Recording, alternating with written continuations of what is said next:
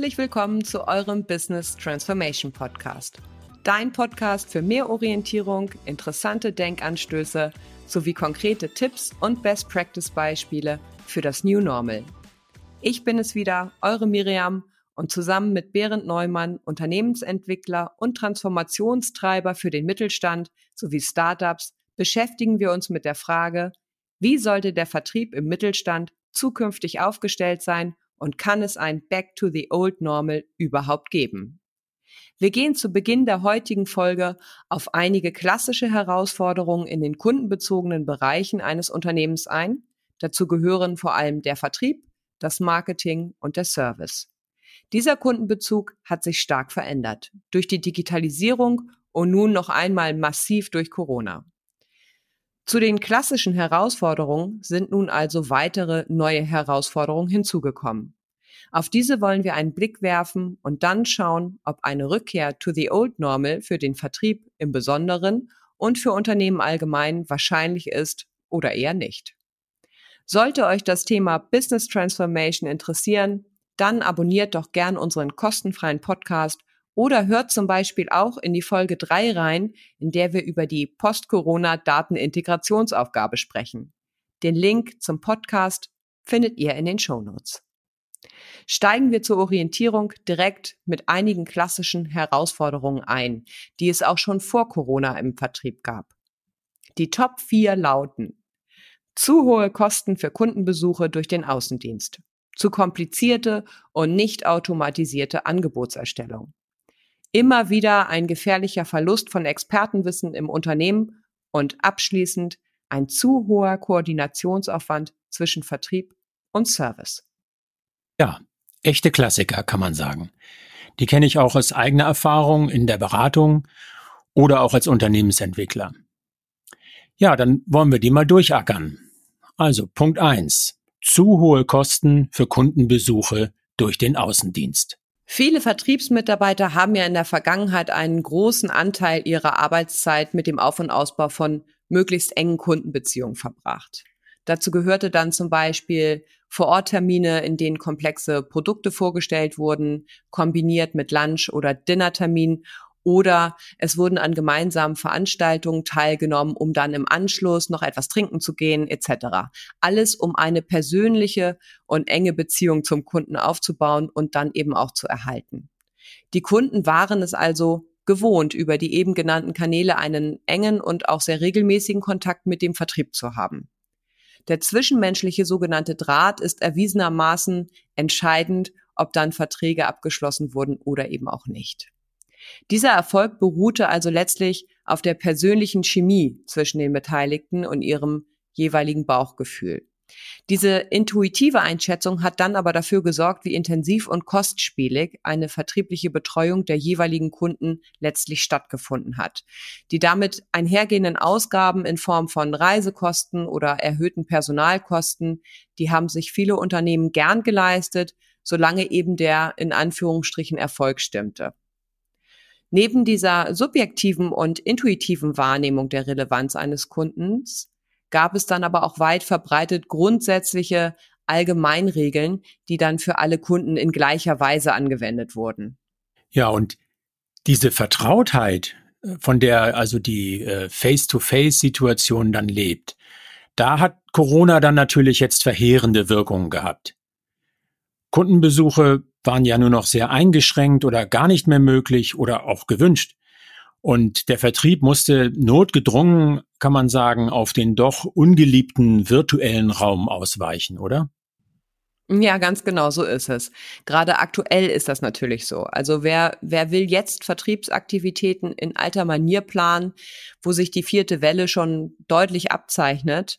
Ähm, darüber hinaus handelt es sich aber auch um ein zukunftsrelevantes Thema, welches wir einfach nicht mehr wegbekommen werden. Die Mobilitätskosten werden steigen und wer wird seinem Vertrieb eine komplette Flotte an teuren Elektrofahrzeugen spendieren, die dann auch noch langstreckentauglich genug sind, wenn es da Alternativen gibt? Ich denke, im Flottenmanagement, da wird wahrscheinlich schon eifrig gerechnet. Das Ausweichen auf den virtuellen Raum funktioniert für den Ausbau von Bestandskunden, wie wir jetzt mitbekommen haben, ja eigentlich schon ganz gut. Das heißt, hier bestehen bereits Beziehungen zu einem Vertriebsmitarbeiter ähm, und dem Kunden. Es gibt also schon ein Vertrauensverhältnis und wie gesagt, da funktioniert es eigentlich schon ganz gut. Für das Generieren von Neukunden wird es dann deutlich schwieriger, weil erst einmal Vertrauen aufgebaut werden muss und das geht oftmals eben viel einfacher, wenn man sich begegnet und einfach mal direkt beschnuppern kann. Das geht ja aktuell per Videokonferenz noch nicht. Äh, vielleicht kommt das ja aber auch noch mal irgendwann. Das ist natürlich ein gravierender Punkt, ne? Der lässt sich jetzt nicht einfach wegdiskutieren. Und wie ist denn dann jetzt noch Wachstum möglich, wenn man jetzt also äh, die Neukundengewinnung also nun deutlich schwieriger geworden ist? Nun ja, also hier kommen wir jetzt zu einer der neuen durch Corona bedingten Herausforderungen. Wenn wir davon ausgehen, dass in der nächsten Zeit, aber auch in Zukunft die neuen Kanäle auch in der Neukundengewinnung eine viel stärkere Rolle spielen werden, dann wäre es für den Vertrieb jetzt von höchster Relevanz, die erforderlichen Kanal- und Medienkompetenzen aufzubauen. Ähm, das dies digitale Schlüsselkompetenzen sind. Darüber haben wir ja aber auch schon in unserer ersten Folge gesprochen. Und das Gleiche gilt auch für das B2B-Marketing, um bestmögliche vertrauensfördernde Online-Maßnahmen zusammen mit dem Vertrieb auf und umsetzen zu können. Da bedarf es dann eines gemeinsamen Wissens um die Möglichkeiten und ganz trivial ähm, auch um ein gemeinsames Vokabular, ähm, was erstmal gar nicht so ohne ist. Erfahrungsgemäß sind viele Unternehmen im B2B-Umfeld hier eben noch nicht wirklich ausreichend erprobt. Es fehlt ihnen noch an Expertise und Vertrieb und Marketing arbeiten oft noch zu stark voneinander isoliert relevante Markt- und Produktinformationen, die werden einfach noch nicht ausreichend ausgetauscht und häufig fehlen dafür dann auch die richtigen Tools, die eine abteilungsübergreifende Zusammenarbeit ähm, optimal unterstützen. Mhm. Vorhin hast du auch über das Thema Priorisierung von Kunden nach Bauchgefühl gesprochen und dass der Erfolg im Vertrieb auf Basis der äh, herkömmlichen Vertriebsmaßnahmen wie diesen unzähligen Vor-Ort-Kundenbesuchen und so weiter dann aber hinreichend gestimmt hat. Ist das denn tatsächlich so? Ja, also ich hatte beschrieben, dass Priorisierung von Kunden oder Kundenanfragen oft noch aus dem Bauch heraus getätigt werden, also nicht strukturiert und auch nicht auf Basis von Kennzahlen verdichteten Daten getätigt werden. Hierdurch fallen, wie gesagt, hohe Kosten für ein Unternehmen an und aus meiner Sicht zu hohe Kosten und die schmälern den eigentlich möglichen Erfolg. Und es führt oft dazu, dass richtig gehende Parallelwelten zwischen der tatsächlichen Kundenbetreuung und den Unternehmenszielen entstehen. Also übergeordnete Ausrichtungen oder Strategien, die laufen dann schon mal schnell komplett ins Leere. Wenn in Zukunft nun noch weitere Ziele hinzukommen, wie jetzt das Thema Klimaschutz, dann wird schnell eine Komplexität erreicht, die den Bauch schlicht überfordern wird. Und äh, die Verrechnung verschiedener Kennzahlen aus unterschiedlichen Dimensionen ist dann einfach sehr weit weg vom Sympathiewert, äh, den einzelne Mitarbeiter sich gegenseitig zuschreiben. Unterstützt durch den Einsatz eines CRM-Systems wäre es demgegenüber dann möglich, auf Basis von Kennzahlen und festen Kriterien diese Kundenbetreuungsaufwände zukünftig einheitlicher und effizienter zu priorisieren. Und die Anbindung an die Strategie und ihre Ziele kann dann zum Beispiel durch die Erarbeitung einer Balance Scorecard, nehmen wir jetzt mal die Balance Scorecard als Beispiel, sichergestellt werden. Diese Methode übersetzt letztlich eine Strategie in konkrete Ziele mit zugehörigen Kennzahlen. Erfolgsfaktoren im Unternehmen werden so hervorgehoben und ersetzen die Allgemeinregeln, von denen ich vorhin sprach, durch ein Instrument für, für passgenaue vertriebliche Entscheidungen von viel höherer Qualität. Ja, interessantes Stichwort, Balance Scorecard. Was empfiehlst du, wenn Unternehmen das nun umsetzen wollen oder einführen wollen? Unternehmen sollten für ein solches Vorhaben dann erfahrungsgemäß vorab einen separaten Workshop durchführen, um eine solche Scorecard zu erarbeiten oder sogar ein Teilprojekt daraus machen, um dem Thema dann auch ausreichend Raum zu geben. Ähm, das kann schon mal etwas Zeit in Anspruch nehmen, weil sich damit eben nicht nur Zielvorgaben verändern, sondern gegebenenfalls auch Umstellungen im CRM-System erfolgen müssen, falls bereits eins im Einsatz ist. Oder Zielvereinbarungen für die MitarbeiterInnen können sich verändern und die Transparenz innerhalb eines Unternehmens steigt aller Voraussicht nach. Das sind gravierende Veränderungen, die man umsichtig angehen muss. Sonst werden die MitarbeiterInnen wahrscheinlich nicht mitziehen. Auswirkungen hat die richtige Priorisierung von Kunden oder Kundenvorgängen dann auch auf die Erstellung von Angeboten, womit wir bei Punkt zwei der zu Beginn erwähnten Herausforderung wären. Ja, da werfe ich hier mal kurz ein. Punkt zwei lautete ja Herausforderung durch die zu komplizierte und nicht automatisierte Angebotserstellung. Und worin besteht nun diese Herausforderung? Ja, wie läuft's denn jetzt zum Teil noch? Ähm, wir können ja einfach mal ein Beispiel rausgreifen oder zwei. Der Außendienst, der spricht mit dem Kunden, ruft dann gegebenenfalls das Backoffice an und gibt den Auftrag, schon mal ein Angebot zu erstellen. Und oft fehlen dann wichtige Informationen zu Rabatten, Sonderregelungen, die vereinbart wurden. Und dann gehen bereits die ersten Mails hin und her. Dann müssen noch Informationsmaterialien zusammengesucht werden und es ist unklar, welches Dokument jetzt das aktuellste ist, etc. Also man kennt das. Oder aber der Vertrieb erstellt ein Angebot und braucht für die Aufwandsschätzung dann doch noch den Input eines Service-Mitarbeiters, der über tieferes Produkt-Know-how verfügt und schon kommt es erneut zu Verzögerungen und Kapazitäten werden gebunden. Das ist dann eben nicht mehr effizient. Und durch den Einsatz eines CRM-Systems kann hier eben unterstützt werden. Ich nenne einfach mal ein paar Punkte, damit es anschaulicher wird. Erstens, Daten können zum Beispiel einfach mobil direkt am Kundenvorgang im System vom Vertriebsmitarbeiter strukturiert erfasst werden. Oder Margen, Rabatte und so weiter, die werden bereits automatisch kalkuliert. Wiederkehrende Produktanforderungen können zum Beispiel in standardisierten Paketen inklusive der relevanten Informationen ausgewählt und im Angebot hinterlegt werden. Oder aber ein vierter Punkt, der mir jetzt einfällt, die Formatierung des Angebots, die ist sauber und CI-konform hinterlegt, sodass eben einheitliche PDFs für den Kunden erstellt werden können. Letztlich eine höhere Automatisierung ähm, kann dazu beitragen, die Angebotserstellung zu vereinfachen und Zeit zu sparen. Ob das jetzt immer so passt und auch für alle Sonderfälle gilt, das lasse ich jetzt mal dahingestellt. Generell gilt ja aber im Vertrieb, je schneller ein individuelles Angebot vorliegt, desto mehr Umsatz lässt sich erzielen. Und in vielen Unternehmen wird hier einfach noch zu viel Aufwand betrieben. Aus meiner Sicht wäre es also Ziel, alle relevanten Informationen direkt im System zu hinterlegen, wodurch nachvollziehbar wird, wer wann mit wem gesprochen hat, was vereinbart wurde, welche Konditionen verhandelt wurden. Das gilt dann auch für die Übersicht von Rabatten, Akquiselaufzeiten, Produktauswertung und weiteren KPIs. Ja, diese Lösungen hören sich aus Unternehmenssicht natürlich jetzt erstmal gut und richtig an.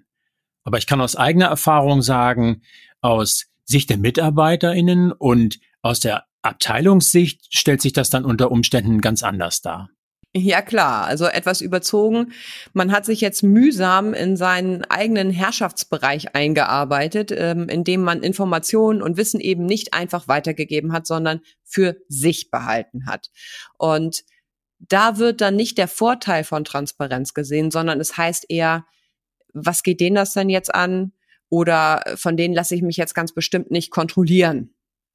Solche Sätze hat man schon gehört. Mhm, ja, die, die kenne ich auch. Ähm, das ist ja nochmal ein schöner Bezug zu unserer Folge über die psychologische Sicherheit, finde ich.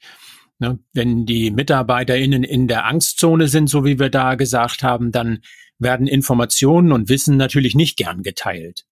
Und ähm, es ist auch für mich nochmal ein weiterer Hinweis, wie entscheidend doch dieses Drumherum ist, also unser, unser Podcast-Thema. Ne? Dass das eben auch an solchen Punkten jetzt äh, äh, ja nochmal deutlich wird, wie wichtig das ist. Sehe ich auch so. Damit haben wir jetzt aber sogar zwei Lösungen für ähm, den dritten Punkt oder unsere dritte Herausforderung geschaffen, nämlich den Verlust von Expertenwissen.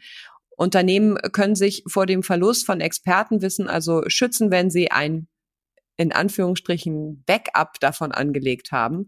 Am besten in einem anderen Mitarbeiter oder einer anderen Mitarbeiterin durch einen offenen Austausch in einer Atmosphäre psychologischer Sicherheit und dann eben auch in einem CRM-System. Wenn das erste erreicht ist, dann ist das zweite meistens auch gar kein Problem mehr.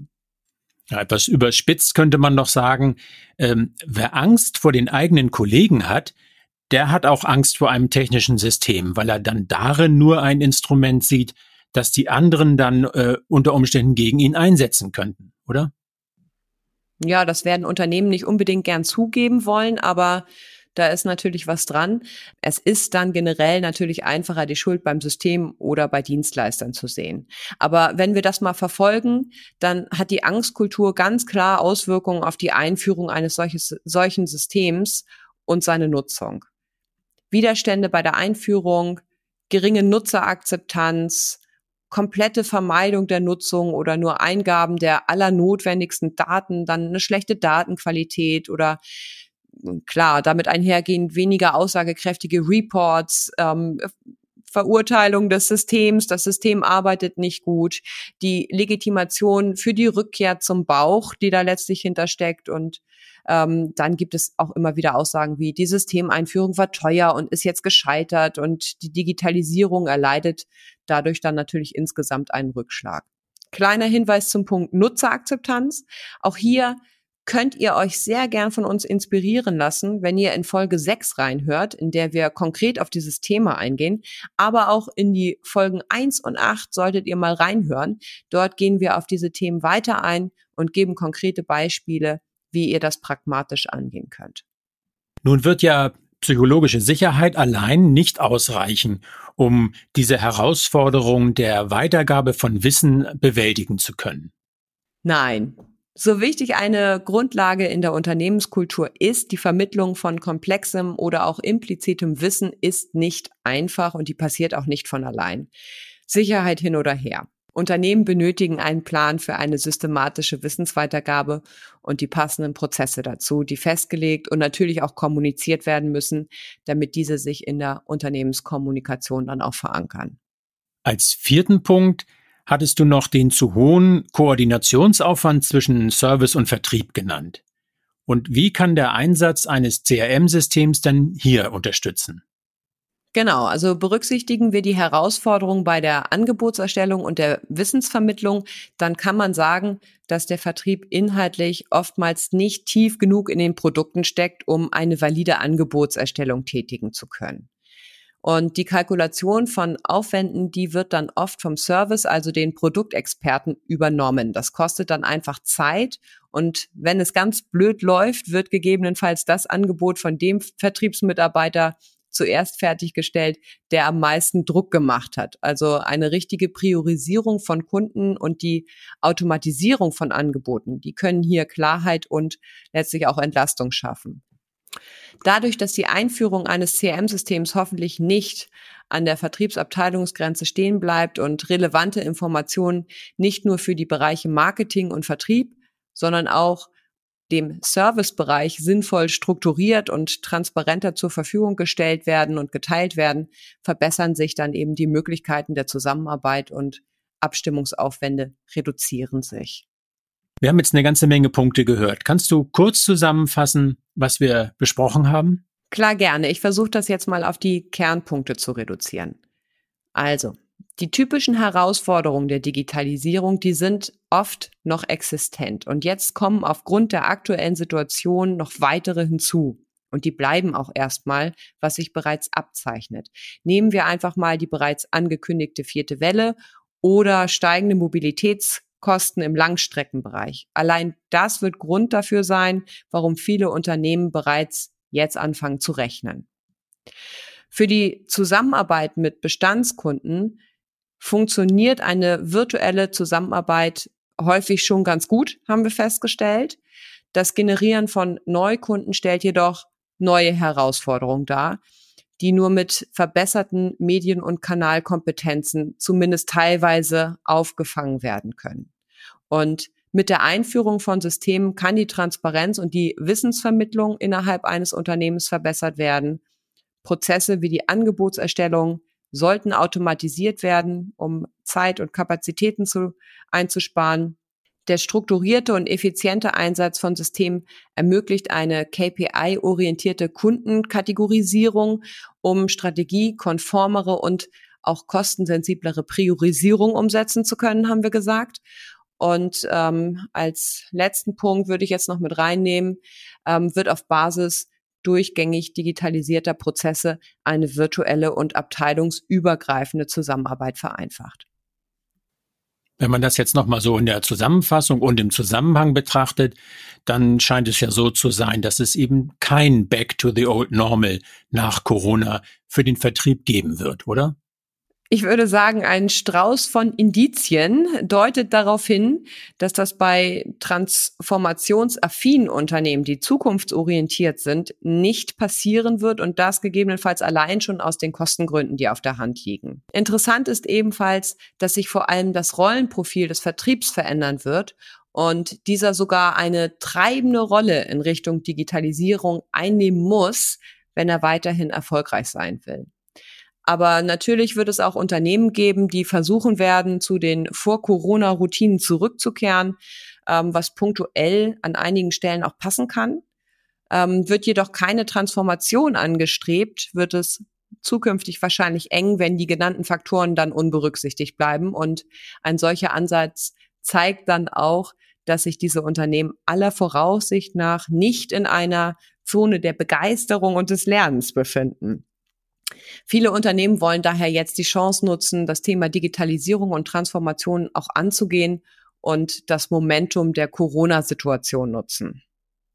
Okay, also das Ganze ist, wie immer, etwas differenzierter zu betrachten. Mirjam, vielen Dank für deinen Input und deine Einschätzungen zum Thema. Generell gilt also, wie bereits in unserer Homeoffice-Folge Nummer zwei, die Erkenntnis, wer digital durchgängig aufgestellt ist, hat weniger Probleme. Solltet ihr zu den zukunftsorientierten Unternehmen gehören, die genannte Herausforderung aktiv angehen möchten, dann kontaktiert mich für ein kostenfreies Kennenlerngespräch. Den Link zu unserem Kontaktformular, den findet ihr in den Show Notes. Herzlichen Dank für euer Interesse und eure Zeit. Lasst uns loslegen und gemeinsam in die digitale Zukunft starten, aber denkt unbedingt auch an das Entscheidende drumherum. Viele Grüße, eure Miriam und euer Behrend.